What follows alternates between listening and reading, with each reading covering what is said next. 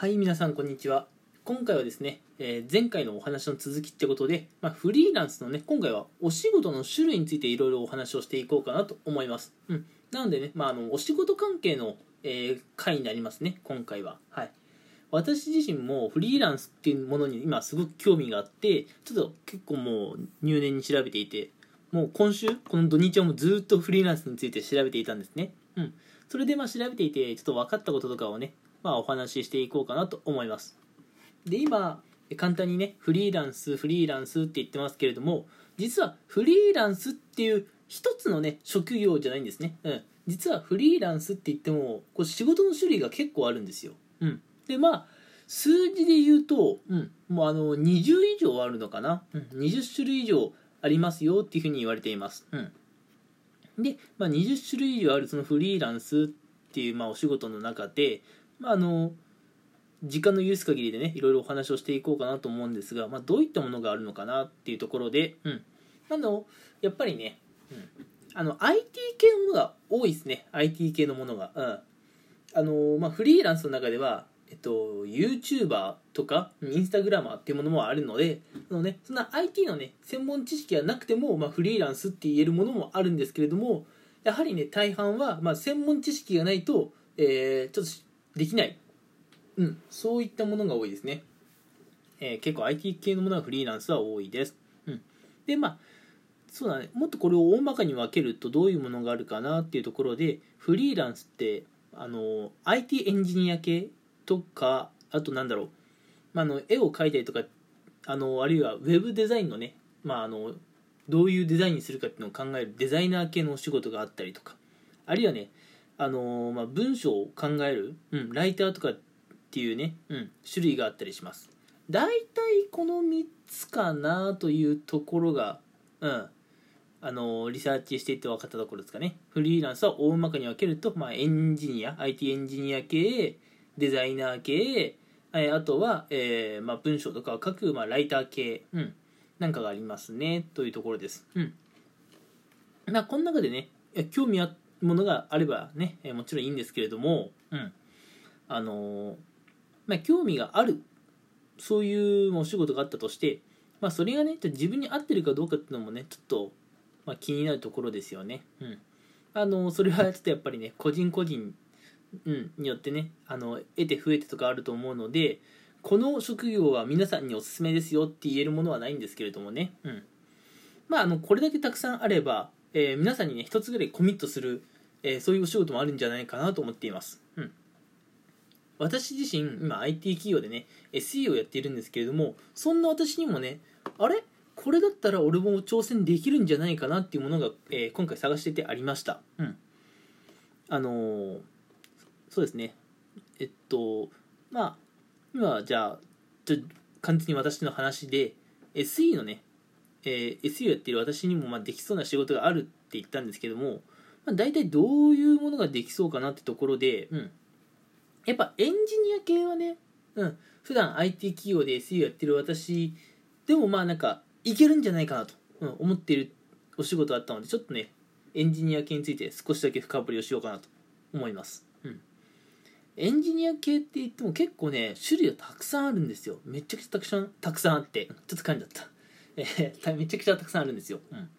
IT エンジニア系でも、うん、あのなんだろうスマートフォンのね、うん、あのアプリの開発を行うようなエンジニアもあれば、まあ、データベースをね扱うエンジニアなんかもあります、うん、で、えーなんだろう。あとまあ画面。あのスマホの画面とかのね、うん、ユーザーが触れるところ、うん、ちょっと難しい言葉を使うとフロントエンドっていうんですけれどもそういったところのね設計を担当するお仕事なんかもあるんですね、うん、でまああのそういったものを設計する際には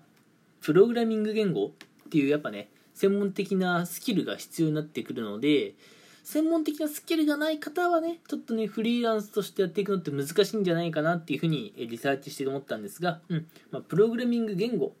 えー扱える方がいればフリーランスとしての道もあるんじゃないかなと思っています。で、えーちょっと話は元に戻って私が今 SE をやってるって話なんですけれども SE をやってる私でもまあこれもしかしたら挑戦できるんじゃないのかなっていうのが実はあったんですね。それがアプリケーションエンジニアって呼ばれるものだったんですよ、うん、アプリケーションエンジニアってまあまたよくわからん言葉が出てきたなっていう感じかもしれませんがえっ、ー、ともう本当にねざっくり言っちゃうとシステムエンジニアって呼ばれる職業とまあそんなに変わんないですね。うん。まあアプリケーションうん。まあアプリケーションエンジニアが難しい言葉って言ってるのにアプリケーションっていう言葉を使って説明するのはちょっと心苦しいんですが、うん、これってねアプリケーションの設計、まあ、プログラミングのコードも書いたりとかあるいはね自分が書いた、えー、プログラミングのコードがねちゃんとね、えーまあ、できているかなっていう、まあ、テストをねしたりするお仕事が、ま、このアプリケーションエンジニアって呼ばれるものですね、うん、若干プログラマー要素が若干っていうかがっつりかな割と、うん、入ってる気もしますがこれだったらね今私の職場でやっていることとなんか似ている気もするので、うん、まああのー、僕でも挑戦できるんじゃないのかなというふうに思っています。なのでね、まあ、僕自身そうなんですけれどももう一つの会社にね、まあ、縛られて働くのが嫌だ、うん、っていう IT エンジニアの方はこのフリーランスとして働いていくっていうのもおすすめなんじゃないかなと思います、うん、ただねあのー、新卒でいきなりフリーランスっていうのはちょっとお勧めできないかなっていうふうに今回いろんな仕事を調べていて思いました。うん。っていうのもちょっとね、あの、お仕事紹介っていう今回のネタから少しずれてしまうんですが、うん。フリーランスっていうのはやっぱ仕事を自分から営業して取りに行かないといけないんですね。うん。自分で営業して、自分でまあ、あの設計書とか作って、自分で最後、格納っていうか提出までするんでね。うん。全部を自分でやんなきゃいけないと。うん。その際に、え私社会人1年目です。仕事くださいっつってもあなた実績ないじゃんってやっぱ会社の方に言われちゃうんですね。うん。なので将来ねフリーランスとして働きたいなと思っている方はあの、まあ、学生時代にね、まあ、プログラミング言語の一つでも身につけてそれでね、まあ、どっか、えー、会社に入って、まあ、そんなに長くなくてもいいと思うんですけどね。もう5年もあれば十分だと思うんですけども、まあ、3年でもいいんじゃないかな、うん、ぐらいどっか会社で働いて、まあ、実務経験を得てあのなんかスキルとかね、うん。まあ、ちょっとね誇れるようなもの自分の名刺となるようなものを作ったら、まあ、フリーランスの道いけるんじゃないのかなというふうに思っています、うん、あのやっぱね数年ね実際会社で働いてるっていう実績があれば、まあ、会社からねあの、まあ、フリーランス営業をして、まあ、仕事取れるんじゃないかなと思っています、うんえー、ってな感じですすみませんちょっと話脱線しましたが、えー、まあフリーランスって今いろんなお仕事があってまあ、SE をやっている、まあね、現場でやってる僕でも、まあ、挑戦できるものがあるんじゃないかなというのがありました。うん。で、今回はね、あ今、えー、IT 企業で働いてる人向けのお話になってしまったんですが、うん。ちょっとね、まあ、IT 企業に働いている人以外のね、ちょっとまあ有益な情報も少しお話ししようかなっていうところで、うん、先ほどね、デザイナー系っていうのもフリーランスにはあるんですよってお話をしました。うん。じゃあデザイナー系ってもっと具体的に何って話があると思うんですけれども、これね結構デザイナー系はみんなピンときやすいんじゃないかな。うん。ウェブデザイナーとか、あるいはね、あのー、まあ、ロゴデザイナー、企業とか製品のロゴを書いたりっていうロゴデザイナーとか、あるいは、ポケモンあるじゃないですか。ポケモンに出てくるピカチュウとか、そういったピカチュウとかのね、うん、キャラ、あまあ、うん、キャラクターをね、デザインするキャラクターデザイナーっていうのも、えまあ、デザイナー業としてはあるんですね。うん。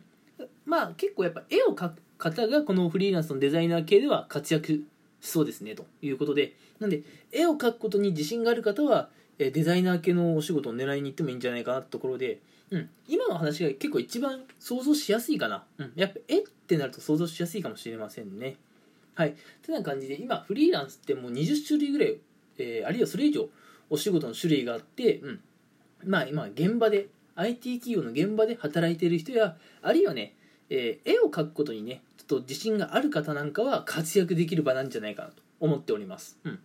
でこれね、えー、フリーランス大変なところもあります。いいところもあるし大変なところもある。それはね前回の、えー、放送回でお話ししたのでそちらの方を聞いてもらえればと思うんですが、うん。まあ、フリーランスねいろんなお仕事があってまああの、まあ、いろんな選択肢があるんでね、うん、いろんなことに挑戦してみたいという方は、え、フリーランスの道も、え、おすすめなんじゃないでしょうかというお話をしました